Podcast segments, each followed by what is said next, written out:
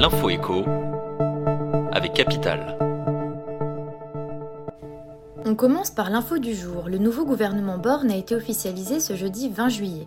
Parmi les principaux mouvements à retenir, Papendiaye est remplacé par Gabriel Attal au ministère de l'Éducation nationale. Aurélien Rousseau, l'ex-directeur du cabinet d'Elisabeth Borne, succède à François Braun au ministère de la Santé. La députée Aurore Berger est nommée ministre en charge des solidarités à la place de Jean-Christophe Combe, l'ex-patron de la Croix-Rouge. Parmi les départs les plus marquants, celui de Marlène Schiappa, affaiblie par plusieurs polémiques, la secrétaire d'État à l'économie sociale et solidaire quitte le gouvernement.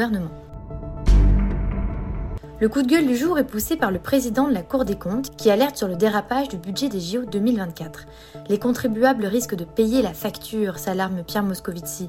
Le budget principal de Paris 2024 a en effet été rehaussé de 400 millions d'euros, soit une hausse de 15% par rapport au montant prévu au moment de la candidature. Dans une interview à Capital, l'économiste du sport Vincent Chaudel explique que ce dérapage est notamment dû à l'inflation, mais aussi aux coûts liés à la sécurité, en hausse en raison des attentats qui ont touché le pays ces dernières années.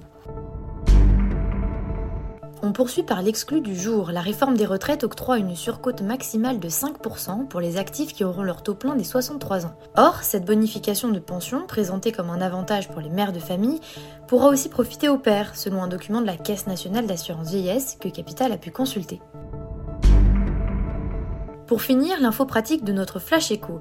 Les pratiques réglementées de vente, les TRV, de l'électricité, vont augmenter de 10% au 1er août, sur décision du gouvernement.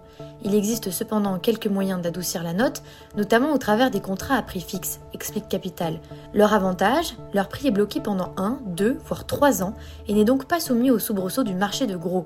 À regarder de près, donc, d'autant que de nouvelles hausses des tarifs réglementés pourraient intervenir dès le début de l'année 2024. C'était l'info écho avec Capital.